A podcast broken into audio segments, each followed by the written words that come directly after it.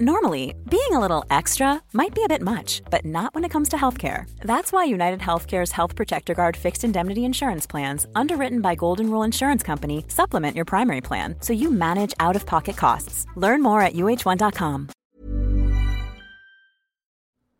Muy buenos días, tengan todos ustedes. Espero que se encuentren muy, muy bien.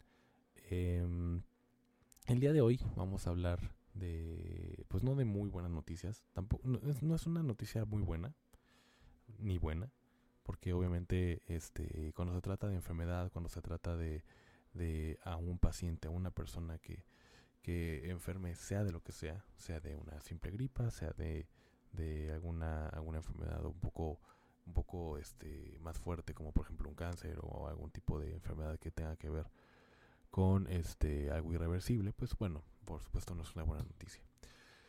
Eh, sin embargo, es una noticia muy particular eh, porque si ustedes bien saben de y, saben y sabemos un poco de historia, a lo largo de la historia siempre hemos tenido muchas o varias epidemias. Y si no epidemias, algunas enfermedades que han causado, perdón, una disculpa, que han, que han, que han hecho que la historia tenga algún giro y que bueno, también gracias a, esta enfermedad y gracias a lo que ha sucedido o acontecido y, y, gracias a la lamentable pérdida de vidas, se han, se han descubierto eh, o se han, se han descubierto medicamentos, se han, se han elaborado este, vacunas para poder eh, obviamente frenar lo más que se pueda, prevenir eh, ciertas enfermedades. Y, y, bueno, pues el resurgimiento de enfermedades se ha estado viendo mucho lo que ha sido de, de 2020, particularmente 2021 a, la fecha, como por ejemplo el sarampión, este, eh, hay algunos casos de viruela, ¿no? Eh, no en México, pero sí en otros lugares, como después lo vamos a revisar, un caso que hubo de viruela de Alaska, en Estados Unidos, Alaska, este, ahora ya la UNAM advierte acerca del de, resurgimiento del, del sarampión eh, pero lo que llama la atención son enfermedades que sí han causado una, una tragedia a nivel mundial. En este caso hablamos eh, muy particularmente de la peste negra o la peste bubónica, que es una enfermedad que, em, que es causada por una infección bacteriana, que, este, que específicamente eh, por la bacteria este, ay, se me Yersinia pestis, Yersinia pestis que tiene que muy una, una, característica muy particular que tiene forma de bastón. Em, y bueno, pues eh, digamos que no, no son casos, ¿no? En plural, no son casos los que se han, se han, se han presentado. Pero esta Yersinia pestis, pues sí, lo que ha sido la semana pasada en Estados Unidos y hace 10 años, eh, se han presentado casos. Se han presentado casos, no muchos casos, pero sí se han presentado. Si hablamos de estadística, em, Estados Unidos ha sido un foco muy importante de, de, notificación de este tipo de, enfermedad.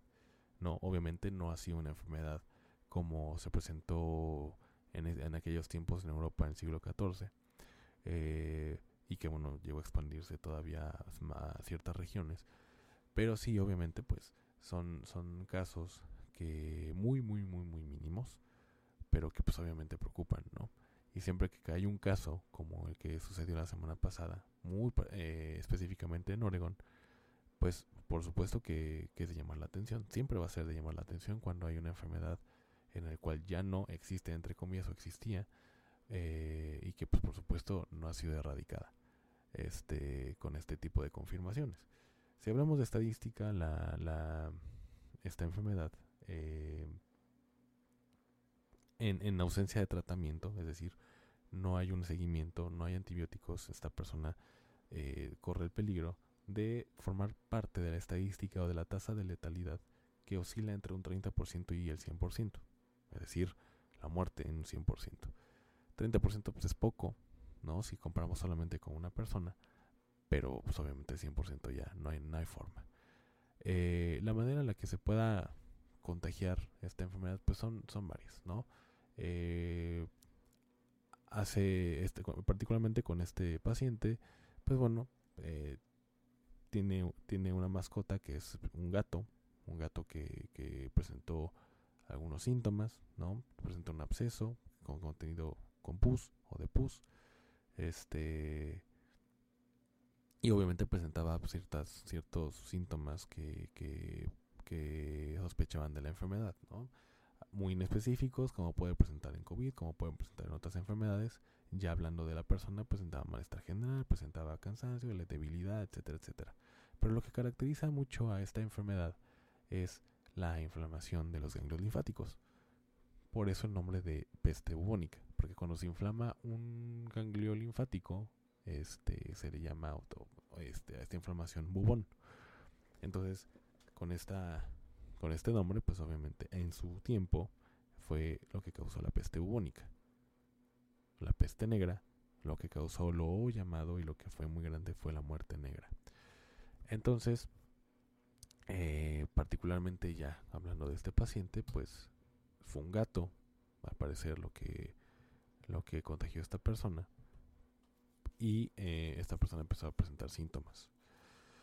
Obviamente las autoridades pues, pues este, hicieron un papel eh, excepcional, tanto las autoridades sanitarias, por ejemplo, no en este caso su, su, su médico tratante que se llama Richard Fawcett Richard Fawcett lo que dice es que bueno, se logró prevenir la enfermedad, está respondiendo al tratamiento de antibióticos eh, y bueno, pues al parecer no hay ningún tipo de problema, no hay ningún tipo de, alarma. Eh, ya se les avisó a los a los a los a las personas que tuvo en contacto directo con, con, este paciente porque bueno es muy contagiosa eh, ya sea mediante la saliva mediante cualquier líquido este líquido corporal, este, o fluidos corporales, mejor dicho. Y em, muy particularmente el gato, bueno, pues el gato, ¿cómo es que, cómo es que se contagian entre, entre animales o de animales a humanos? Bueno, muy simple.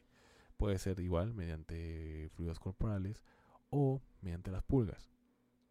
Las pulgas eh, llegan ya sea muertos o vivos, llegan a picar a los, a los animales y esta pulga al, alimentarse al momento de alimentarse de la sangre llega a picar a otro animal o a un humano y de esta manera es que se contagia. Por eso es que es bien complicado, es bien complicado este em, pues saber o no saber si la enfermedad va a tener una propagación importante. Obviamente, con el paso del tiempo hemos visto este o hemos notado pues que obviamente no hay una no hay nada de qué preocuparse hasta el momento porque no existen casos eh, que rebasen ni siquiera los, los mil casos de, de manera, este, o que se caractericen por ser mortales. Si hablamos de mortalidad, eh, solamente han, han sido 584 casos, lo que llevamos de, dos, de 2010 a 2015. Este, y de 2015 hasta la fecha, pues solamente 584 casos de ellos, de estos, de estas de esta enfermedad han sido mortales. En total se han presentado aproximadamente de 3.248 casos en el mundo. Por eso es que pues obviamente no se habla mucho, ¿no? Porque realmente no, no tiene una importancia, sin minimizar por supuesto, los 584 casos mortales y obviamente a los que han presentado síntomas y ha sido muy molesto. Sin embargo, hablando de estadística, de a lo mejor de alguna reacción ya mucho más importante por parte de las autoridades sanitarias, pues no ha sido necesario de, de alguna manera eh, pues llamar a la gente o llamar a la sociedad como algún peligro o que tengamos cuidado o que este exista la posibilidad de que esto se vuelva pandemia o que vuelva a reaparecer la muerte este la peste negra y eh, la peste bubónica bla bla bla o sea realmente no ha, no ha sido como necesario este eh, hacer eso porque bueno 3000 casos pues prácticamente, hablando estadísticamente, no es nada. Eh, pero sí es importante mencionarlo. Sí es importante mencionarlo para que ustedes conozcan más o menos los síntomas, ¿no? que el principal es la inflamación de granos linfáticos, porque lo demás, como repito, es muy inespecífico. ¿no? Cualquier gripa te puede dar malestar general, cansancio, este, fiebre. Eh, muy rara vez, solo muy rara vez, la peste bubónica este, llega a presentar manifestaciones de tipo dérmicas, es decir, en la piel. Las, las, estas famosas llamadas llagas, pues es lo que se llega a presentar muy rara vez en estos pacientes. Pero eh, es importante que lo conozcan, definitivamente, ¿no? En México, pues no es un país que se caracterice por haber presentado ni un caso, ¿no? De, de estos pacientes con, con, síntomas de peste bubónica, pero eh, eh, aún así creo que es importante informarles, comentarles y que, y que de alguna manera, pues no alarmarlos, por supuesto, pero sí, sí comentarles que hubo un caso. O sea, la noticia está, eh, hace 10 años también hubo uno, hace 10 años fue en Estados Unidos también. Eh, no recuerdo exactamente o muy específicamente en qué pueblo o en qué lugar, pero también hace, hace 15, hace 10 años se presentó eh, con un adolescente. Este, se detectó que a este adolescente lo picó una pulga y esta pulga fue la que le transmitió la, la, la enfermedad. Un paciente que respondió igual muy bien al tratamiento, no hubo este, ningún tipo de complicación, sin embargo, bueno, este, se presentó. Pero en total, en total, en total han sido más de 3.000 casos y específicamente 584 que han sido este, mortales. Entonces, de esta manera es como se presenta. Otra cosa importante que, tienen que saber, o al menos creo yo, eh, tiene un periodo de incubación de 7 días. Es decir, te pica la pulguita o llegas a transmitirla o a ingresarla a esta infección al organismo y después de 7 días llegas a presentar los síntomas. Em, no crean que es luego luego, no crean que es así, este, digo, lo deben de saber, pero siete días después es cuando en, promedio llega a presentar este eh, síntomas el paciente. Em, bueno, pues algunas veces puede causar vómitos y náuseas, pero realmente es igual de inespecífico para, para, para nosotros, ¿no? Em,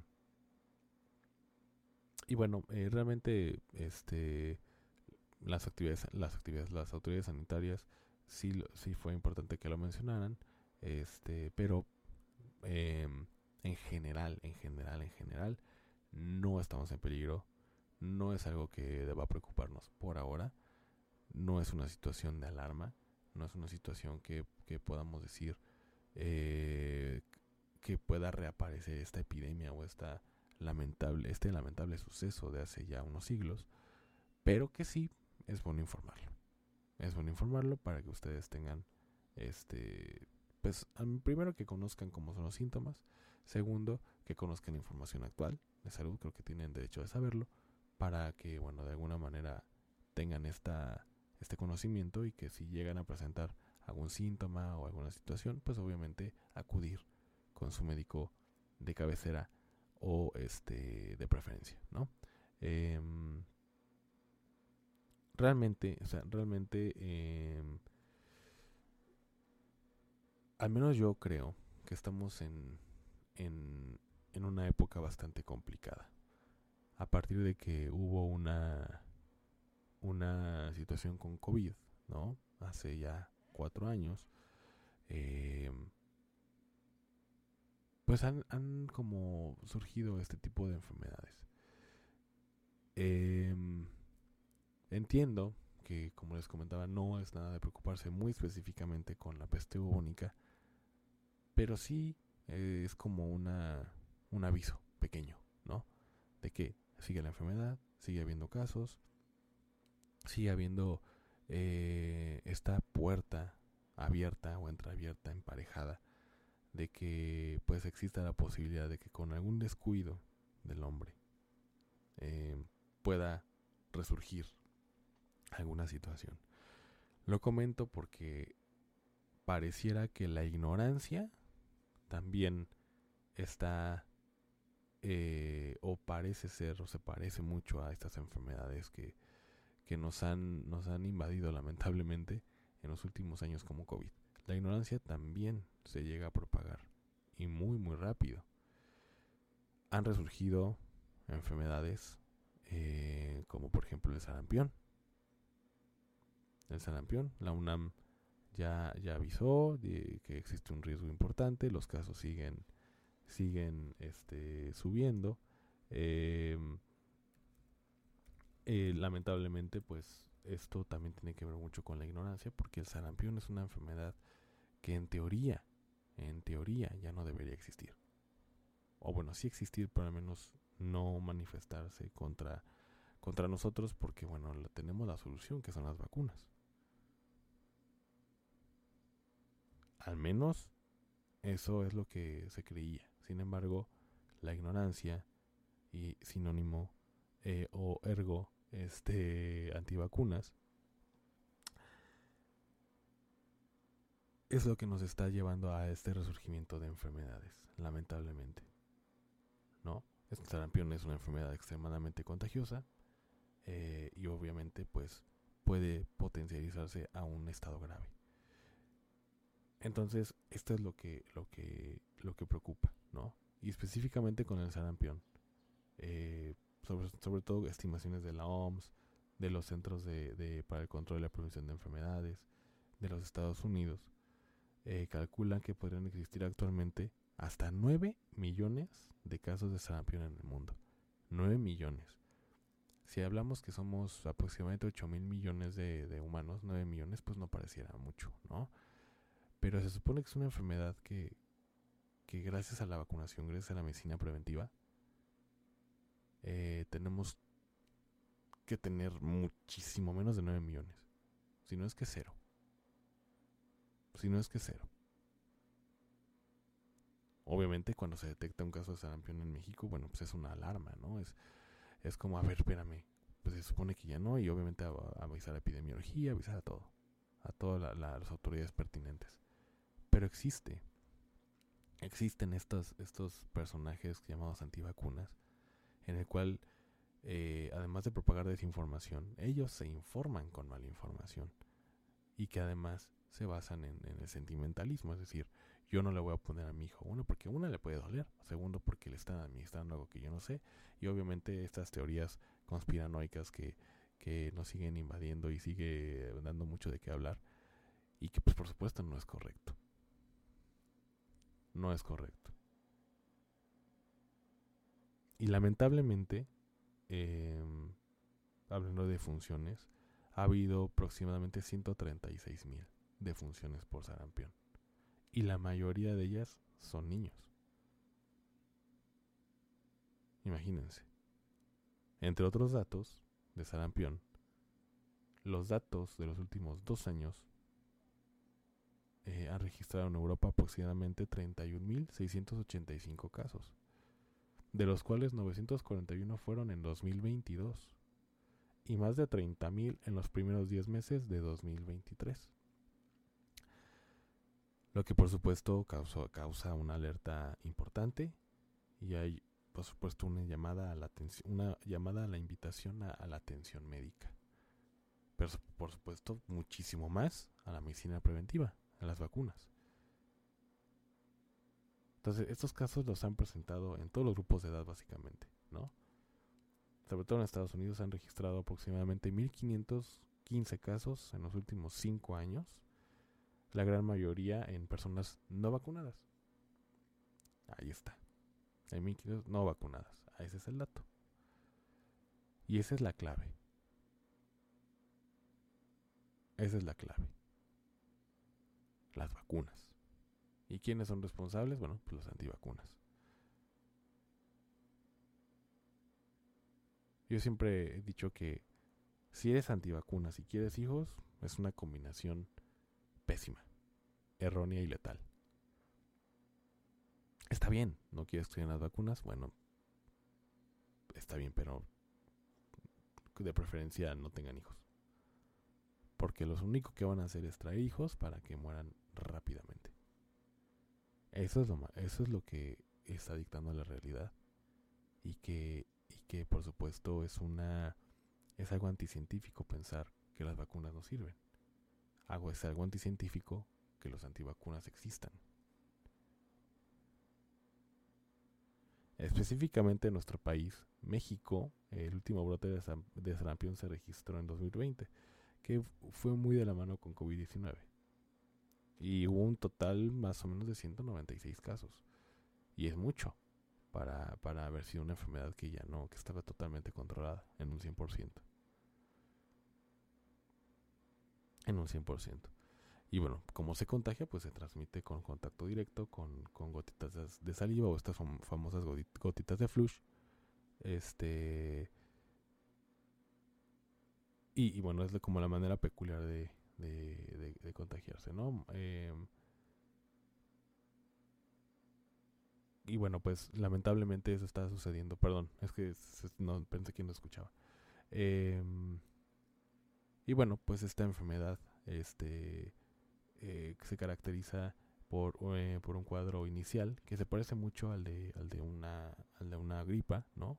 Es, lo que les digo, son, son síntomas muy específicos. Empiezan con fiebre, con tos, estornudos, lagrimeo, congestión nasal, lo que, bueno, eh, ya días después empieza algo más específico, que son algunas ronchas rojas, pequeñas en la piel, eh, o hay otras que son las manchas de Koplik que se presentan en el paladar de la boca, que son como digamos el signo patognomónico. ¿Qué quiere decir esto? Que es un signo únicamente característico de esta enfermedad. Se, llaman manchas de Koplik.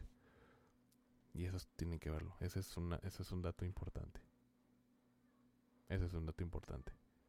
Y bueno, el periodo de incubación, para que lo sepan, es un tiempo entre el contagio y la aparición de, de, los síntomas es de entre más o menos de 7 a 21 días, que tiene un promedio de 10 más o menos después del contacto, y la persona infectada puede... A lot can happen in three years, like a chatbot may be your new best friend. But what won't change? Needing health insurance. United Healthcare Tri Term Medical Plans, underwritten by Golden Rule Insurance Company, offer flexible, budget friendly coverage that lasts nearly three years in some states. Learn more at uh1.com.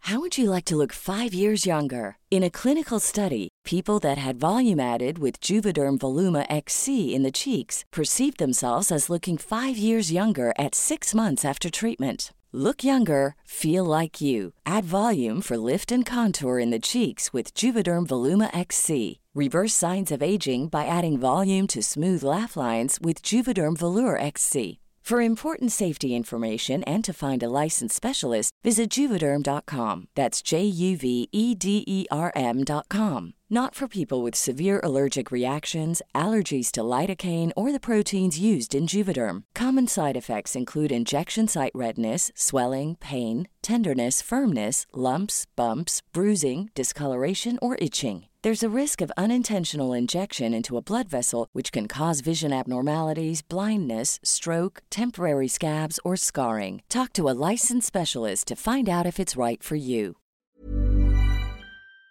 Puede contagiar a otros desde eh, cuatro días antes hasta cuatro días después de tener las lesiones en la piel, las cuales pueden eh, durar más o menos de cuatro a siete días y posteriormente pues ya ocurre este, la descamación, que es un periodo muy, muy, muy, muy importante de contagio. Lamentablemente las complicaciones eh, ocurren mucho más frecuentes en niños menores de 6 años. Por eso es importante que ustedes tengan cuidado con esta enfermedad. Aquí sí es mucho más importante o si ha sido mucho más grave que de lo que ha sido la peste bubónica. Aquí sí es mucho más importante porque, bueno, lamentablemente nuestros niños son los que sufren las consecuencias. Esos 136 mil casos no son en vano, que han sido muertes y la mayoría infantes. Entonces, eso es lo, que, lo que la UNAM, lo que la OMS, lo que la CDC en Estados Unidos está advirtiendo. Entonces, a ver, en México nosotros tenemos la vacuna desde 1970. Desde 1970 ya se tenía la vacuna en México. En 1998 se sustituyó por la vacuna triple viral, eh, que protege además del sarampión, protege de rubiola y de parotiditis, es decir, de, las famosas paperas. Entonces, tenemos la herramienta. O sea, ustedes tienen un centro de salud en medio privado, la vacuna. Si sus hijos no están vacunados, por favor, vacúnenlos. Vacúnenlos porque les va a salvar la vida. Les va a salvar la vida, sí o sí. Si no quieren vacunar a sus hijos, es sinónimo de no quererlos, incluso de odiarlos, de aborrecerlos, porque los va a matar. Así de simple. Se escucha fuerte, pero es la realidad. Es la realidad. Si aman a sus hijos, si realmente los quieren, si realmente quieren que vivan muchos años, vacúnenlos. Vacúnenlos. Esto no es nuevo.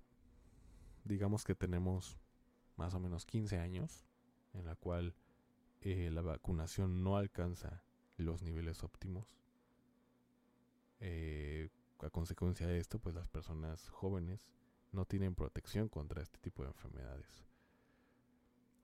Y bueno, pues cuando llega la enfermedad, pues llega de manera letal y forma parte de la estadística de la muerte.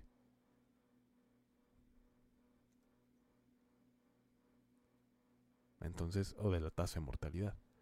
Entonces es importante que tengamos muy en cuenta, y sobre todo si tenemos hijos, que la vacunación es como encontrar oro.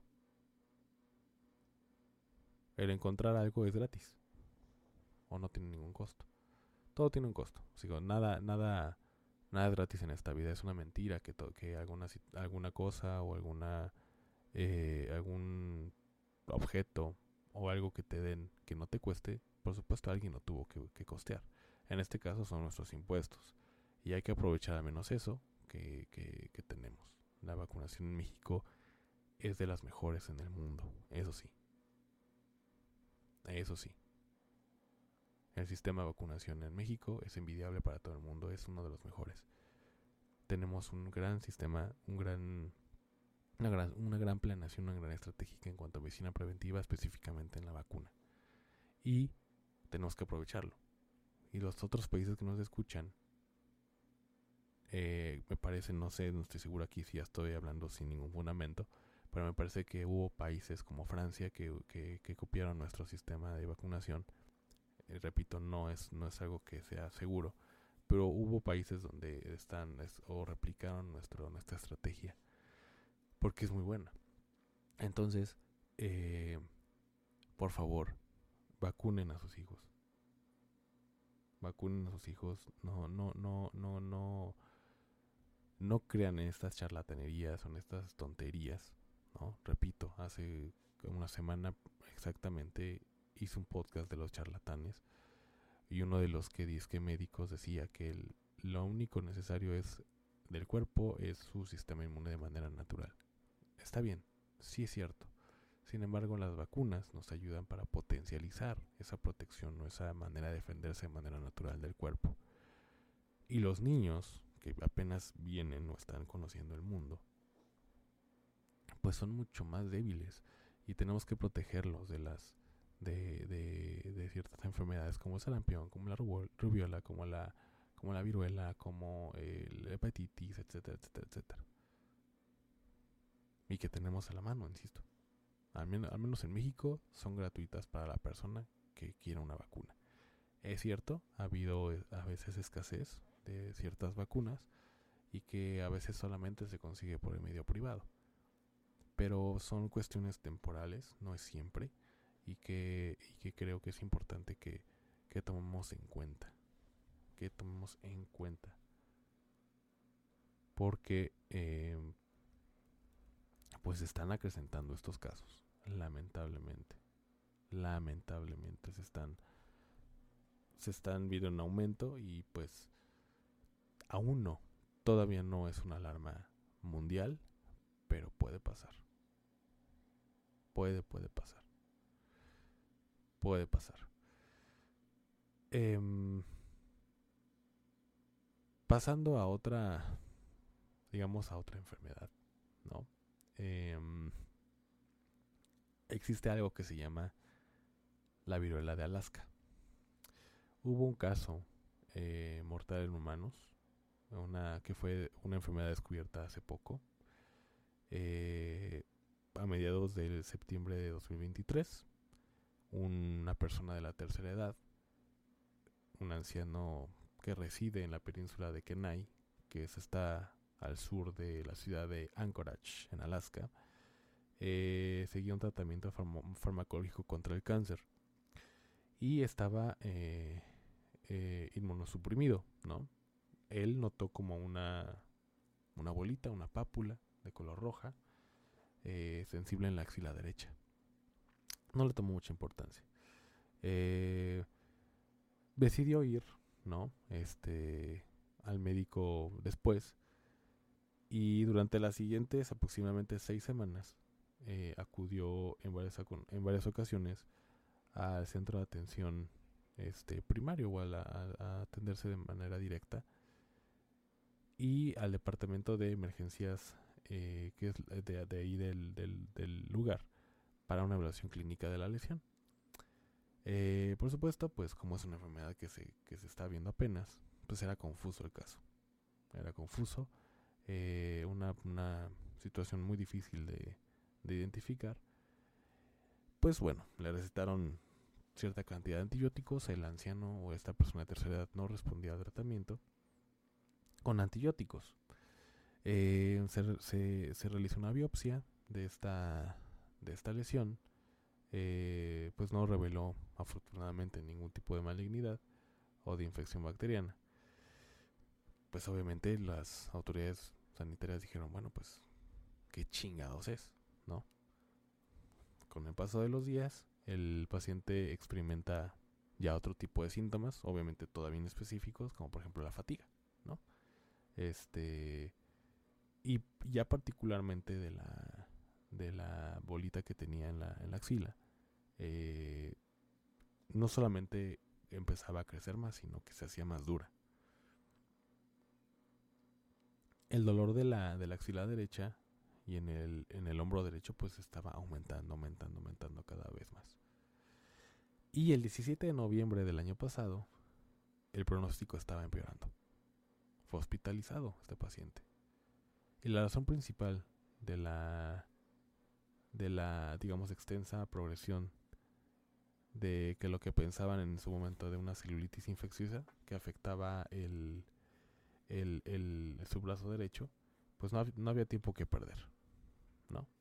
El paciente fue trasladado a Anchorage y fue reubicado en un hospital este donde pues existían un poquito más de recursos porque bueno sabemos que, que Alaska tiene digo además de que está muy aislado de manera interna pues también tiene pueblos muy aislados y en este caso el anciano pues no fue la excepción no y ya en Anchorage el paciente manifestó eh, pues ya dolor mucho más intenso eh, el lugar, eh, en, el lugar donde se había realizado la biopsia en la axila derecha, pues no cicatrizaba y, drenaba abundante líquido, líquido, seroso.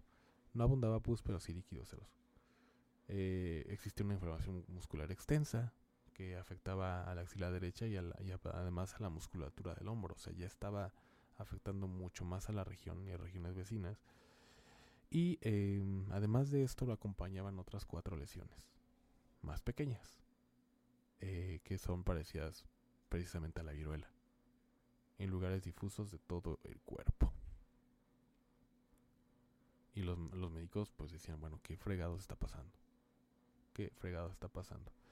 Bueno, pues tras realizar una amplia, eh, amplios análisis en, de, al señor, eh, fue enviada una muestra a los centros, a la CDC, ¿no? Este, de Estados Unidos, a los, es decir, a los Centros para el Control y Prevención de Enfermedades, se evidenció la, la presencia del virus de la viruela de Alaska. Esta, esta em, viruela eh, es de la familia de los artopoxivirus. La verdad es que ni siquiera yo conocía eso, pero es una es así, es de la familia de los artopoxivirus que fue descubierto en el año 2015 en Alaska, en el área específicamente de Fairbanks. Pues hasta el momento solo habían sido notificados aproximadamente 7 infecciones en humanos. 7. 7 nada más. Entonces, pues imagínense. Imagínense, estamos en pareciera una era apocalíptica, ¿no? Digo, son, son pacientes muy puntuales, no son muchos, pero sí, em, sí nos da como, o al menos a mí, me da a sospechar como que, a ver, espérame, ya estamos con COVID, ya estamos con el resurgimiento del sarampión. Eh, en su momento la viruela del mono. Ahora la viruela de Alaska. Ya existió otro caso de peste bubónica. Es decir, estamos como no solamente en, problemas sociales eh, o socioculturales, pero sí ahora nuevamente damos de qué hablar los, bueno, no damos, más bien, darle de qué hablar mucho este tipo de enfermedades. Y solamente había siete, ahora ya presentó otro, otro caso, ¿no?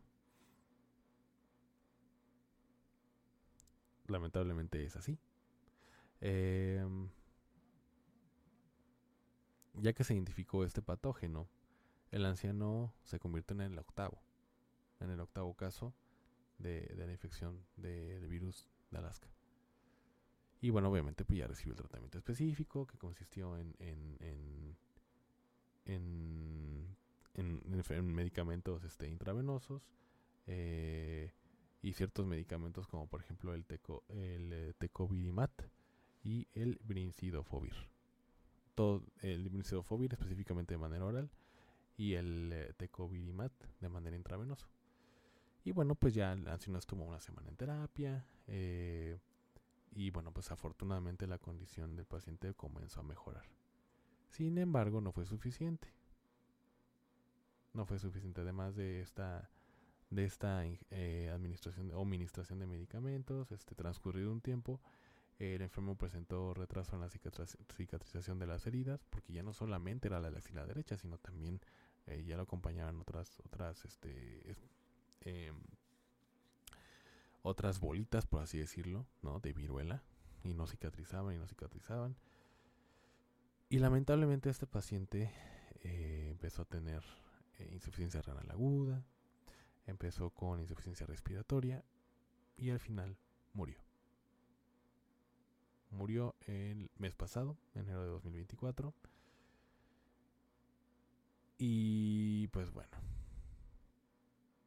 murió este paciente y obviamente los médicos lamentan esto. Lamentan esto.